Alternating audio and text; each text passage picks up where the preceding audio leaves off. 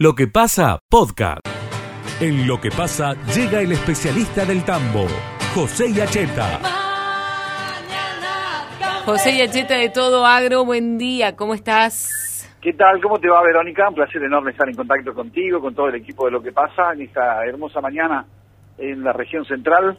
Eh, estamos eh, trabajando de cara a lo que se anunció días pasados, que es todo láctea. Sí. ¿Sabés? 19, 20 y 21 de mayo, Villa María va a ser la gran caja de resonancia de la lechería argentina con un mega evento que va a tener lugar en la Merian Park Hotel de la ciudad de Villa María, un predio de 6 hectáreas que está muy bien acondicionado para ese tipo de convenciones, en la que se esperan más de 10.000 partic- más de 10.000 asistentes durante esos tres días y, claro está, con una serie de acciones, con una serie de eventos, de jornadas, y una jornada que sobresale por lo distintivo, por lo, diría yo, disruptiva, es una jura a campo, una jura a campo de animales de vacas lecheras. Ajá. Lo voy a explicar con sencillez para que eh, lo comprenda la gran audiencia. Escuchamos. Se trata de ir al campo, al tambo de Sí. un productor de la zona, de la provincia de Córdoba, incluso de provincias vecinas, va un jurado, mira las vacas que le ha seleccionado, no preparado especialmente, que le ha seleccionado ese tambero productor lechero, y en función de eso elige una vaca para que participe de este concurso que es eh, eh, toman, toma nota allí el jurado y finalmente después va a competir con otro tambo, con otro tambo. La idea es que más de 50 tambos puedan participar de Wow. esta jura a campo para que se elija finalmente la gran campeona de la exposición, pero repito, no es con el animal presencial como ocurre con los animales de pedigrí, es a campo y es disruptiva, sería la primera vez que se hace en Villa María, ya ha tenido esta experiencia en Pozo del Molle con muy, eh, diría yo, muy buena aceptación. Y estoy, eh, aquí al lado está trabajando con nosotros Miguel Martinengo, que es el coordinador de este área. Sí. Miguel, eh, eh, voy un minutito con Miguel a dialogar de Dale, Verónica. sí, dale. Eh, Miguel, eh, la idea es que, eh, ¿cuántas categorías de vacas hay? ¿Es una sola categoría para todo o se selecciona? ¿Qué tal? Muy buenos días, José y, y audiencia de Villa María. Eh, no, se secciona, se secciona. Van a competir las vacas de primer parto, después va a seguir categoría de dos y tres partos, categoría de cuatro y cinco partos y seis o más partos. O sea que van a haber cuatro diferentes categorías de vacas en los cuales los productores pueden eh, anotar sus animales. ¿Las puede preparar el productor para que estén más lindas para ese, para que jure el jurado finalmente? Eh, no, no, es una jura campo donde hay un reglamento donde lo único que se permite es que el animal se bañe, o sea que esté limpio, pero no hay ninguna preparación, no se puede ni pelar ni acomodar el sistema mamario. Bien, y eh, básicamente tiene que haber un jurado que va a ser el mismo que visita todos los tambos.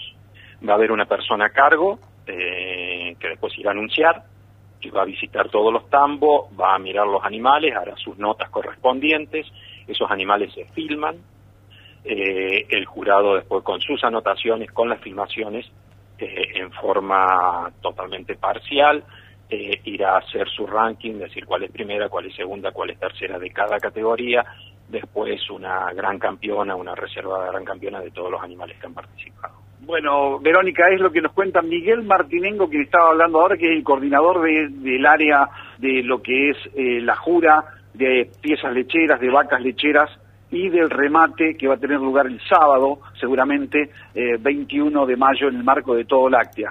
Atenti entonces Sí. a todos los tamberos ahí eh, de a- a anotarse vía el portal todoláctea.com.ar porque ya existe la posibilidad de que se haga la gran jura campo de la Todo Láctea 2021, querida Verónica. José, mira, acá un mensajito nos pregunta si la ex- exposición va a estar abierta para todos los vecinos.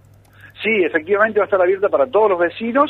Eh, la idea es, eh, si bien es bastante especializada, eh, creo que cualquier eh, común de los mortales puede apreciar y valorar y mensurar, digamos, lo que significa la potencia lechera en la República Argentina. También hay muy buenas opciones de capacitación que seguramente iremos difundiendo día tras día. Sí, además tengo entendido, José, y vos corregime si, si estoy equivocada, que va a haber expositores eh, ofreciendo productos, tanto nacionales como de otros países, eh, y creo que también van a tener oferta gastronómica para que la gente pueda ir. Efectivamente, va a haber, eh, va a haber los comedores funcionando, va a haber food truck funcionando, eh, seguramente el queso será un poco la columna vertebral de casi todas las opciones gastronómicas que va a haber, pero bueno, eh, también seguramente eh, va a existir una oferta muy grande porque se está esperando que haya más de 100 stands en el marco de esta exposición a realizarse 19, 20 y 21 de mayo, y se llama Todo Like.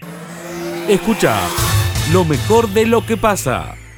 Núñez. Él es empresario vitivinícola argentino que está viviendo en Kiev. Bueno, en estos momentos no está precisamente en Kiev, pero le vamos a ir contando un poco, eh, le vamos a ir preguntando un poco, ¿no? Para que nos cuente cómo es la situación allí. Ricardo, ¿cómo estás? Buen día.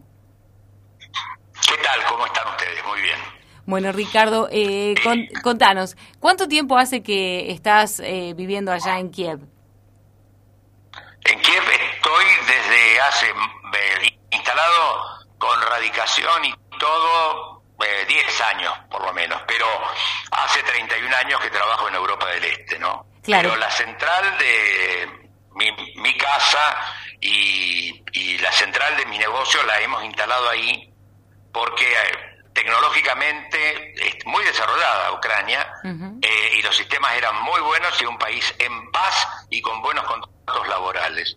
Entonces este, nos vimos ahora obligados a traer la administración a, Varsovia temporariamente hasta que podamos volver a los edificios que por supuesto están todos cerrados y hay mucho toque de queda, ¿no? Ricardo. Además, además, perdón, además la, la, primera línea ejecutiva de, mi, de mis empresas, de la administración, son lo que se llama expatriados, son extranjeros contratados para que vayan a otro lugar, ¿cierto?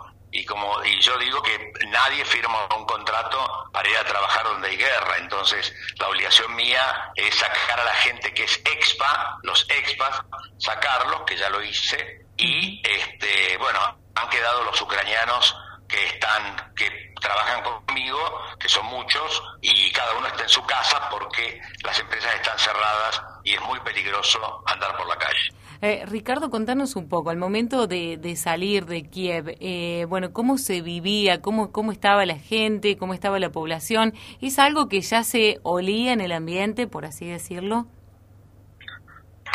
Bueno, digamos, este, esto fue un proceso muy largo, muy desgastante, mm. porque eh, no nos olvidemos que, digamos, para el ucraniano, para el ucraniano, que el ucraniano hace ocho años que está en guerra. Ocho años que está en guerra. Pero estaba en guerra por las eh, provincias separatistas de Lugansk y Donetsk, ¿sí? que las sublevó Putin después de invadir Crimea. Entonces, el, ahí empezó la guerra de Ucrania contra las provincias separatistas por el hecho de eso, de haber y, eh, pero en realidad era una, es un eufemismo esto, porque atrás de la guerra, atrás de, estas provincias separatistas, estaban los soldados, el armamento, todo, todo ruso. O sea, la guerra era contra Rusia, pero con las provincias separatistas de por Correcto.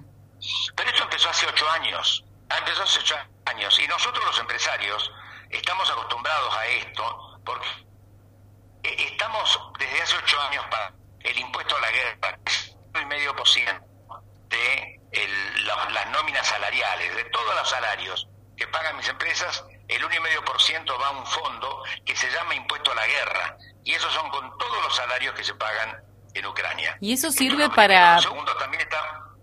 No, te quería preguntar... Para financiar la guerra. Para financiar, claro, para comprar armamentos, equipar eh, gente y demás. Fi financiar la guerra. Aparte se llama impuesto a la guerra. Ah, Literalmente se llama impuesto a la guerra, ¿no? No es un eufemismo, colaboración especial, no, no. Impuesto a la guerra. Eso por una parte, pero por la otra estábamos acostumbrados porque hemos vivido la experiencia de que nos lleven personal a prestar el servicio militar al frente. No es la conscripción, el servicio militar obligatorio. No, es un llamamiento ante una contingencia bélica como la que tenía Ucrania de mandar soldados a, la, a la frontera a pelear. Piensen ustedes que en ocho años han pasado centenares de miles, centenares de miles de jóvenes soldados que hoy forman parte de la reserva. ¿eh? Centenares de miles. Le estoy diciendo que cuando digo centenares de miles son 500 mil los que han pasado por, uh. por, por la defensa del país en la frontera. Y hoy son reservistas. Entonces, estaba el pueblo acostumbrado y en mayo del año pasado, Ucrania empezó a advertir al mundo que Putin estaba haciendo una acción envolvente utilizando las distintas bases que había creado, como Bielorrusia es un país que está de rodillas frente a Rusia, ¿no? El, eh, eh, digamos, es, un, eh, es, notable, pero el presidente de, de, de, Bielorrusia hace 25 años pidió él voluntariamente la anexión a Rusia y Rusia se la rechazó. Así que imagínense ustedes el nivel de subordinación que tiene. Pero otras cosas que otras cosas que se fueron creando, por ejemplo, la República de Osetia del Sur, Abjasia, eh, Transnistria, en Moldovia, en Moldova, después las dos provincias separatistas, invasión a Crimea. Todo eso generó de islas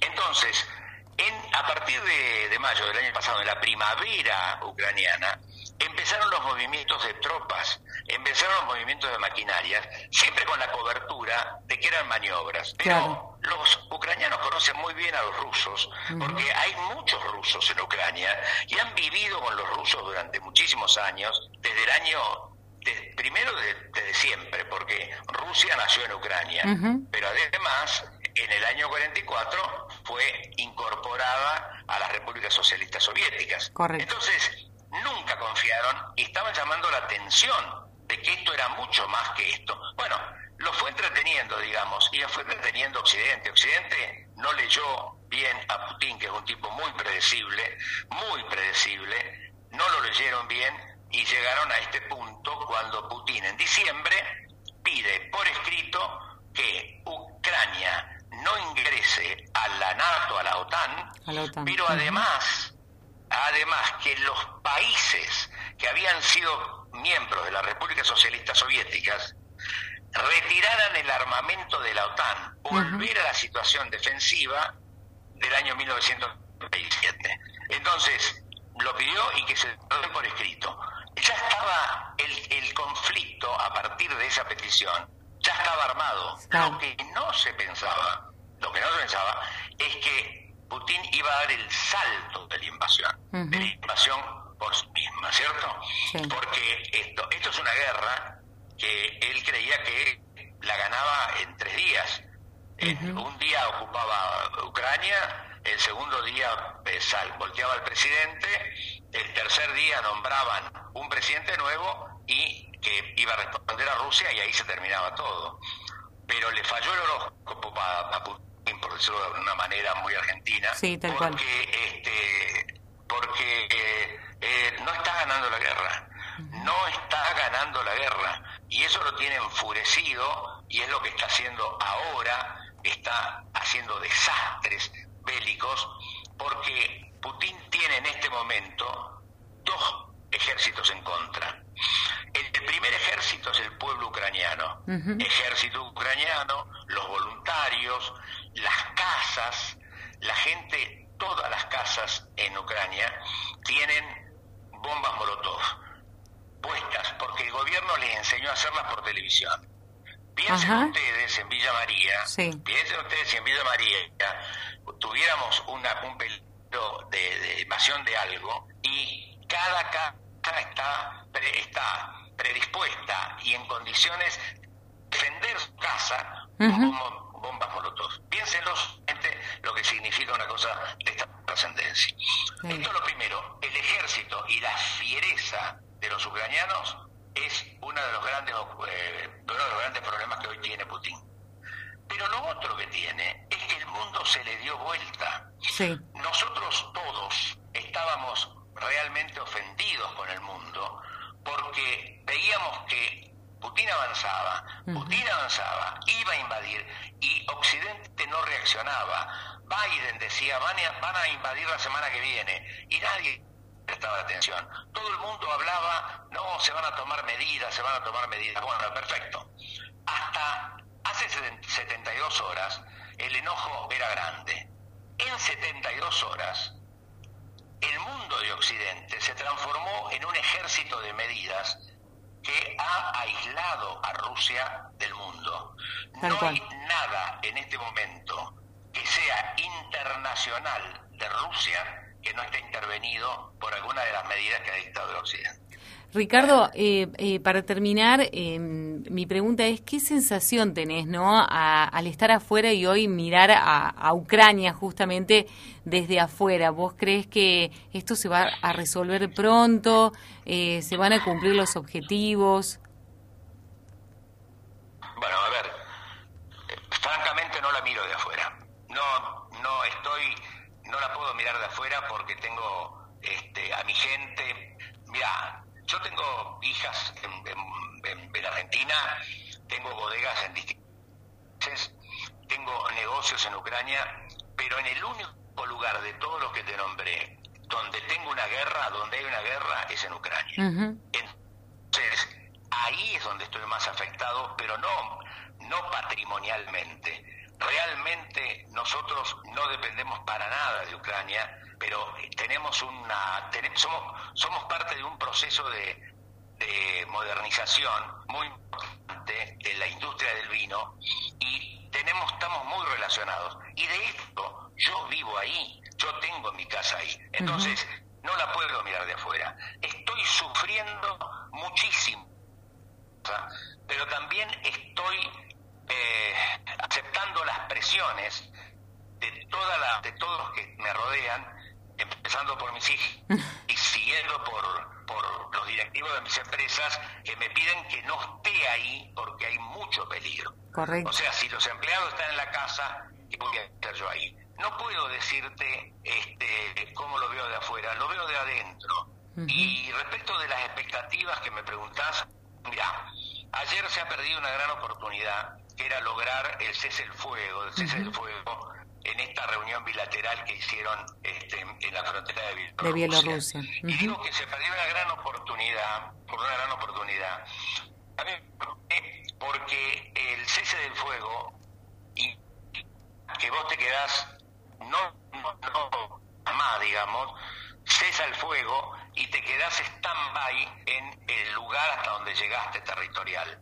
Como ayer no se llegó a un acuerdo, la ferocidad de Putin hoy se está viendo, pero se está viendo en toda su dimensión, porque hoy está atacando a sangre y fuego, a, Kharkov la está destrozando con cohetes, esa famosa columna que habrán visto ustedes en los diarios de 62 kilómetros es, para ganar territorio, porque sabe que le va a venir un cese al fuego y quiere tener una posición territorial lo mejor, la mejor posible. Entonces, ¿Qué es lo que, qué es lo que puede venir? Mira, eh, eh, Putin es indescifrable, es indescifrable hoy, era predecible, pero una vez que está en combate es impredecible, es, es indescifrable. Putin todo hoy, tienen todas las pestes que le pudo el mundo tienen y por eso mismo levantan todavía más la furia y están asaltando de una manera ya este, extremadamente cruel y con un armamento extremadamente sofisticado el, el país para al menos destrozarlo. Ricardo, la verdad que tu testimonio es estremecedor, lo íbamos siguiendo atento y me quedan un montón de cosas por preguntarte, pero lo vamos a hacer en una segunda oportunidad. Te agradezco muchísimo por este gesto de haber tenido con nosotros eh, y bueno, y ojalá que pronto todo esto se termine. Yo siempre digo que eh, si en medio de una en medio de una pandemia tener esta guerra es porque como seres humanos no no entendimos nada.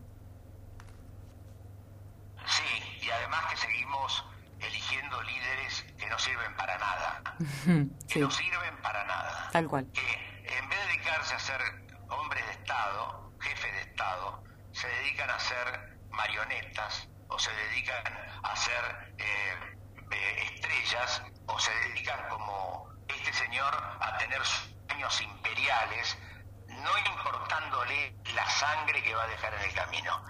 Eh, gracias a ustedes, yo quiero aclarar que ustedes saben que de Villa María nunca nadie se va del todo. Mm, sí, todo el mundo dice lo mismo. Y, yo paso por, por Buenos Aires 1166, donde nací frente a la plaza, y me dijeron que está toda tapiada, están arreglando. Están remodelando, sí. Este, paso, paso por Buenos Aires 1166 y se me cae un lagrimón pensando en que mi más, mi más feliz niñez y, las cosas más lindas que me pasaron en la niñez y en, hasta, podría decir, en la vida, fueron en Villa María. Ricardo, muchísimas gracias, ¿eh? Que andes bien. A ustedes, gracias. Escucha lo mejor de lo que pasa. ¿Qué tal? Buen día, Vero, buen día para el resto de los compañeros y saludo para la audiencia. Cuando en minutos se espere que llegue la pues se espera la llegada del intendente Martín Gil, ya todas las autoridades presentes aquí en el Consejo Deliberante. Estaba previsto que a las horas 10 inicie, eh, pero bueno, eh, con algo de retraso, ahí está justamente cruzando la calle y llegando al Consejo Deliberante Martín Gil para en minutos de la apertura un nuevo periodo de sesiones ordinarias aquí en el Consejo local. Alexis, eh, ¿con quién, ¿de quién está acompañado Gil? Está acompañado de Héctor Muñoz, de Celeste Curetti, son quienes están detrás de él. Después lo sigue la contadora Luca Deli, está Otto Wester, eh, bueno, una, una comitiva que, lo acompaña y lo está recibiendo eh, el presidente del Consejo, Pablo Rosso, también está el concejal Carlos de Falco junto a él, eh, recibiendo las autoridades municipales. Bueno, por último preguntarte, ¿están presentes todos los concejales? Sí, por lo menos eh, todos los concejales y también eh, hay autoridades de, la oposición, eh, recién se lo daría Darío Capitani, así que habrá que ver, también estaba Nora Verano, otra de, las personas que pasó por, por aquí, habrá que ver si falta o no alguna autoridad, pero así rápidamente por los que fueron pasando estarían todos presentes. ¿Eduardo Castelo se lo ve o no? No lo vi, no. lo vi. Bueno, vamos a estar pendiente ahí a medida que vayas teniendo novedades. Tenés micrófono abierto, ah. sos prioridad. Bueno, te digo, algunas cosas de las que eh, se adelantó a estar hablando, eh, obras vinculadas a educación, acceso a la vivienda, desarrollo integral de las personas.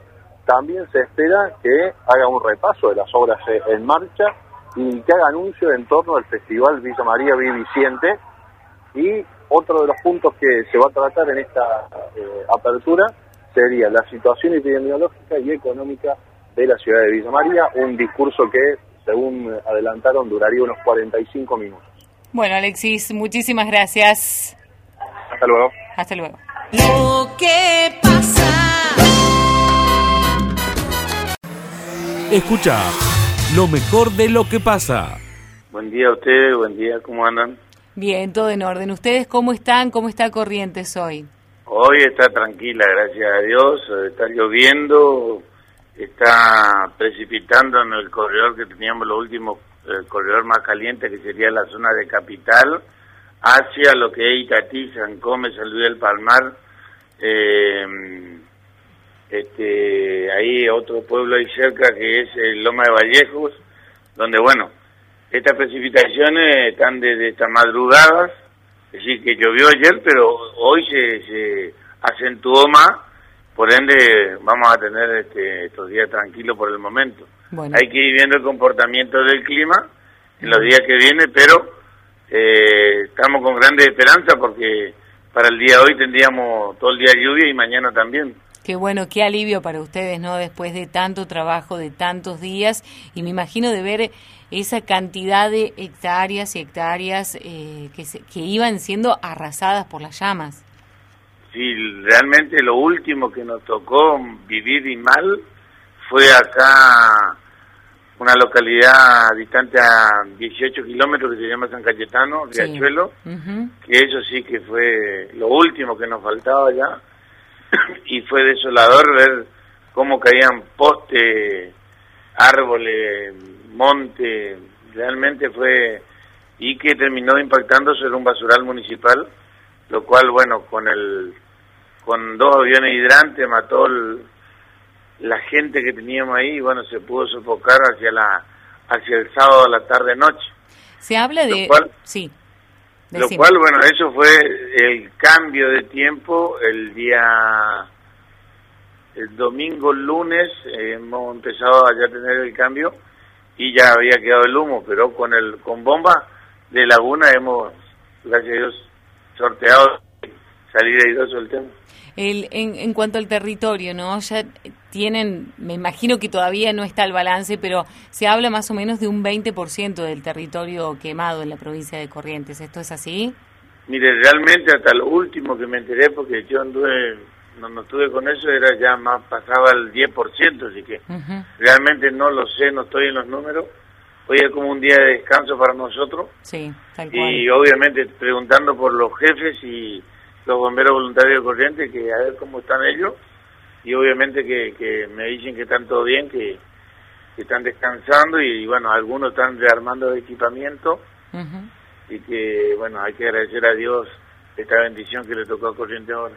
Eh, Orlando, en las últimas horas eh, se difundió, eh, se difundieron varias campañas de ayuda y demás. Se habló mucho en cuanto a si estaban preparados o no eh, los cuerpos de bomberos de, de allí de, Corrientes. Eh, ¿Cómo era la situación? ¿Estaban bien equipados? Vos lo podés conocer de primera mano, nos podés contar. Sí, lo que pasa, lo que pasa es que los cuarteles estaban equipados, pero nunca tuvimos una sequía tan extensa y tanto fuego a la vez.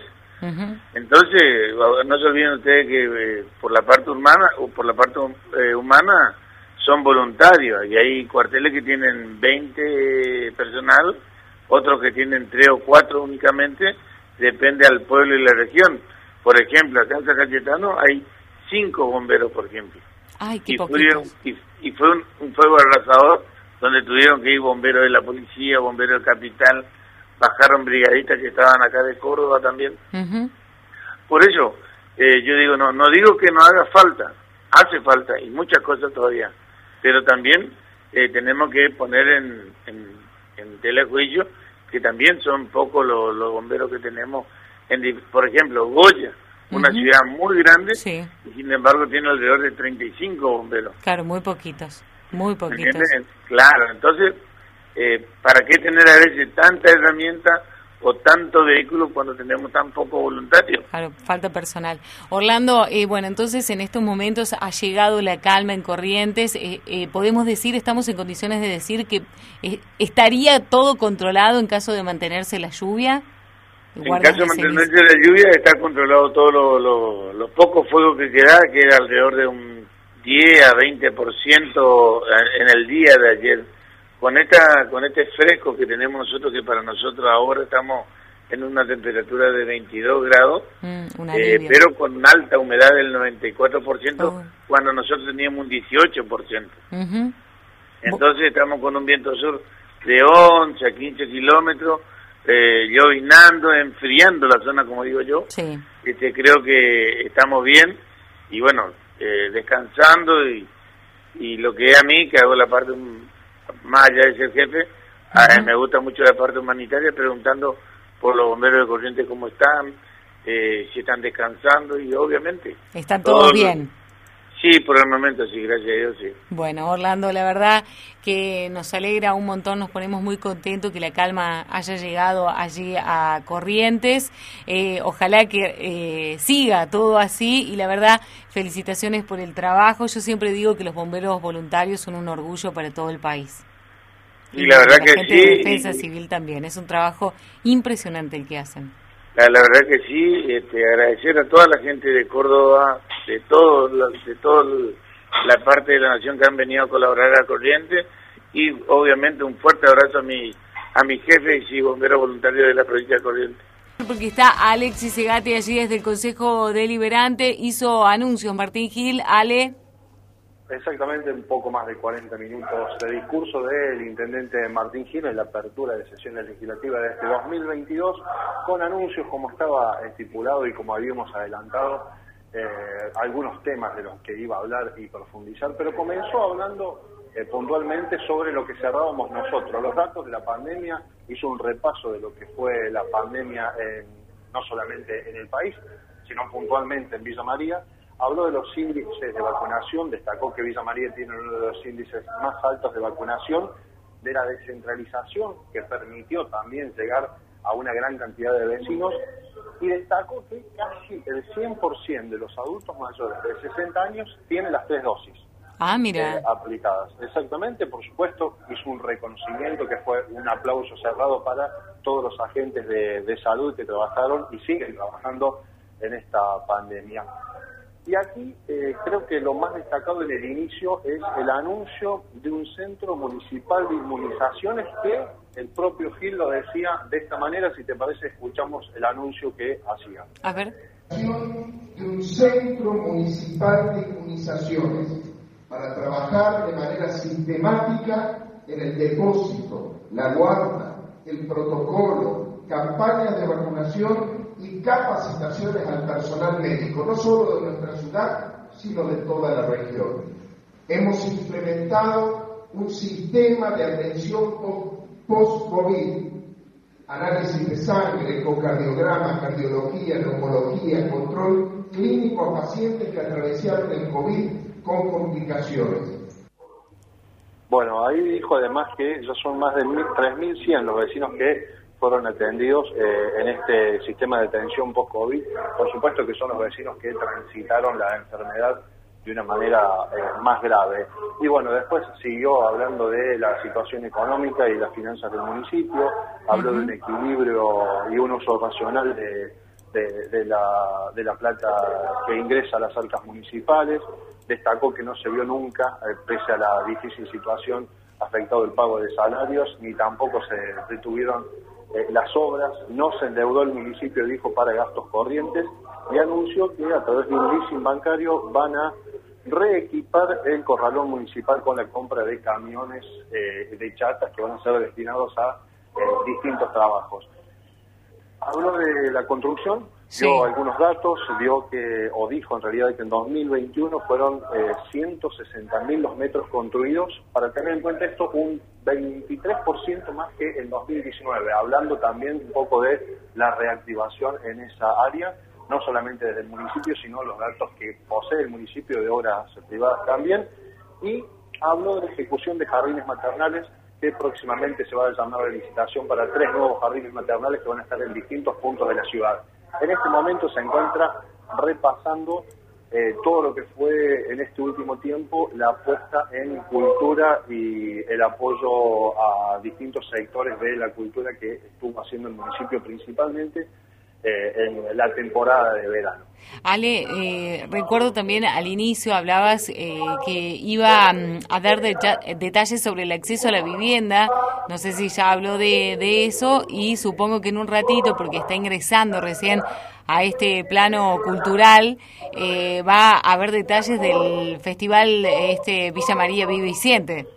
Por el momento todavía no habló ni del Vive Siente ni del acceso a la vivienda, que son los dos temas que eh, más, principalmente el acceso a la vivienda, más sí. Hijo deliberante, Martín Gil, en la apertura de sesiones y quedaban pendientes algunas cositas, una de ellas quizás la más importante son los anuncios relacionados a vivienda. Ale, ¿hubo novedades? Bien, en eso está, está eh, en este momento Martín Gil hablando de eh, las obras, de lo que se hizo y de lo que se hará, está haciendo anuncios. Eh, decíamos que iba a durar 45 minutos. Bueno, 45 minutos duró el discurso hasta que tomó agua por primera vez. Después continuó, ya llevamos casi dos horas de, discurso. Habló del tema viviendo, un tema central, un tema que es urgente y un tema que preocupa y que genera muchos reclamos.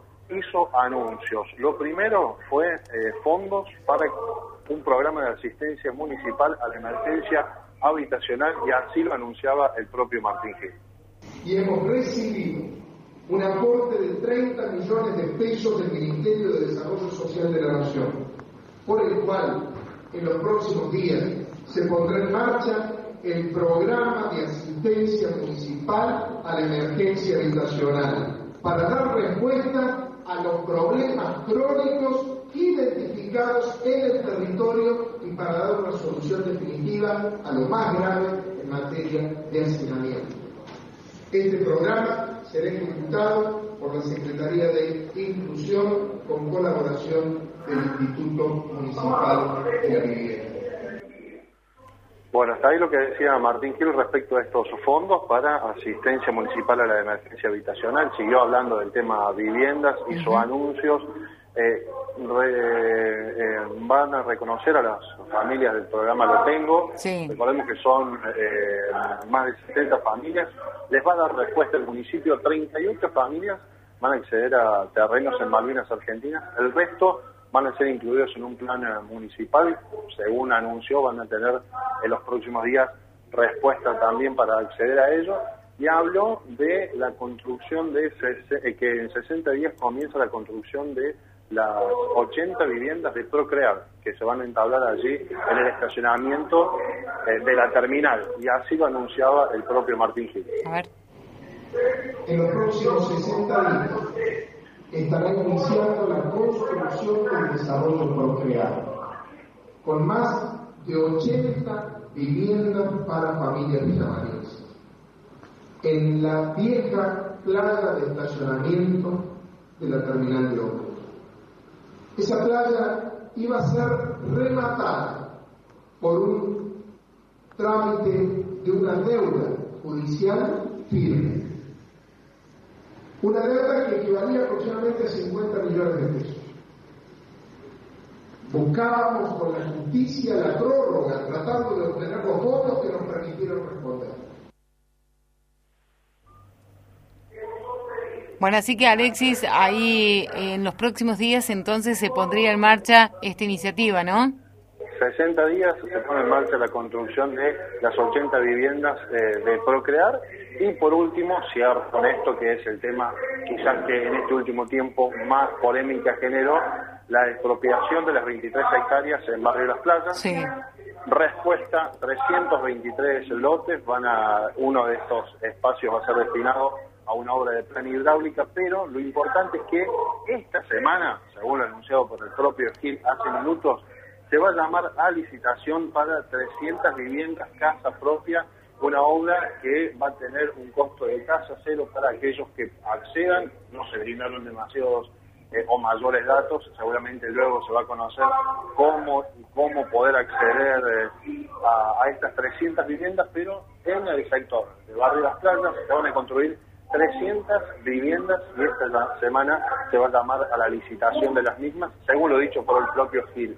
Una inversión que supera los 2.500 millones de pesos, es lo que acaba de anunciar el intendente. Bueno, es importante esto que estás diciendo. Entonces, llamado a licitación para la construcción de 300 viviendas. Espero, bueno, que en el transcurso de las horas, de los días, se vaya conociendo detalles, ¿no? Exactamente, eso fue lo que anunció hace algunos minutos Gil, mientras sigue eh, hablando de eh, obras que se desarrollan, que se están desarrollando en la ciudad y que se desarrollarán en el futuro, como recién acaba de decir que en el barrio Nicolás Avellaneda van a hacer un playón deportivo, van a hacer eh, ciclo, vía y bici sendas en toda la ciudad para que se conecte la ciudad de punta a punta de norte a sur y de este a oeste, así que son algunos de los anuncios que va haciendo a esta hora Martín Gil.